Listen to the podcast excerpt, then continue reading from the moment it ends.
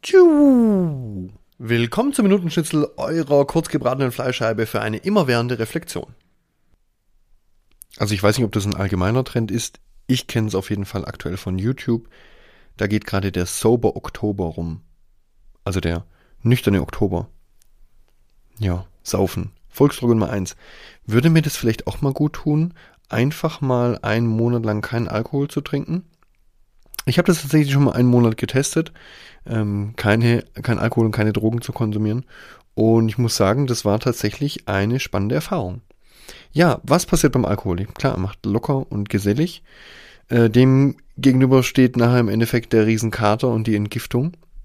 Da fällt mir ein, dass mir neulich eine super Doku empfohlen wurde, bei der es um das Thema Alkohol geht und was es mit unserem Körper macht, die ich noch nicht geschaut habe, was ich auf jeden Fall noch nachholen will. Aber egal.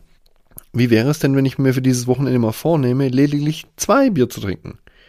Bekomme ich das hin? Würde es mir gut tun? Beziehungsweise was wäre die Konsequenz? We'll see.